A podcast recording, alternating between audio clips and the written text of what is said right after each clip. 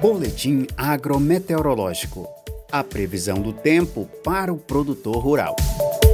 Previsão para os próximos dias nas regiões Norte e Nordeste. São previstos acumulados de chuva superiores a 70 milímetros em Roraima, no norte do Amazonas e do Amapá, no noroeste do Amazonas, de Rondônia e no meio norte do Pará, os volumes devem ficar entre 20 e 50 milímetros. Nas demais áreas da região norte e nordeste, as quedas de chuva serão inferiores a 10 milímetros, exceto no norte do Maranhão, litoral de Alagoas e Pernambuco, onde poderá ocorrer 30 milímetros de chuvas.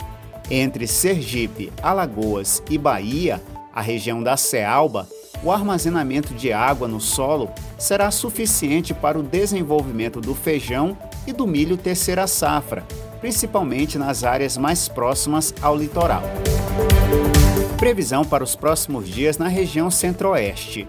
A predominância de uma massa de ar seco durante a semana não irá favorecer a formação de nuvens de chuva em praticamente toda a região, exceto em áreas pontuais de Mato Grosso do Sul, onde poderão ocorrer volumes de chuva de até 20 milímetros.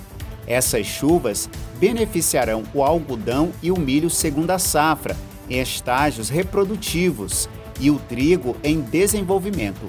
Nas demais áreas, persistirá a restrição de água nas lavouras de milho segunda safra e em enchimento de grãos, e de trigo sequeiro. No entanto, o clima seco favorecerá a maturação e o início da colheita das lavouras de milho e algodão. Previsão para os próximos dias na região Sudeste. A formação de nuvens de chuva será impedida pela predominância de uma massa de ar seco que cobre praticamente toda a região. Essa previsão manterá a restrição de água ao milho segunda safra em enchimento de grãos, principalmente em Minas Gerais, onde a umidade no solo encontra-se mais baixa. Por outro lado, o tempo seco continuará favorecendo a maturação e a colheita da cana-de-açúcar e do café. Previsão para os próximos dias na região sul. A passagem de uma frente fria irá contribuir com as áreas de instabilidade no Rio Grande do Sul. Os acumulados previstos ficarão entre 20 e 60 milímetros no Rio Grande do Sul, enquanto no oeste do Paraná e em Santa Catarina os volumes deverão ser inferiores a 20 milímetros. Essa previsão favorecerá a manutenção do armazenamento de água no solo elevado, beneficiando o milho segunda safra no Paraná, mas pode reduzir o progresso da semeadura dos cultivos de inverno nos três estados.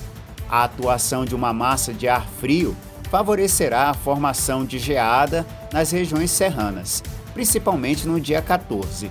Uma nova massa de ar frio está prevista para o dia 19, acarretando queda nas temperaturas mínimas.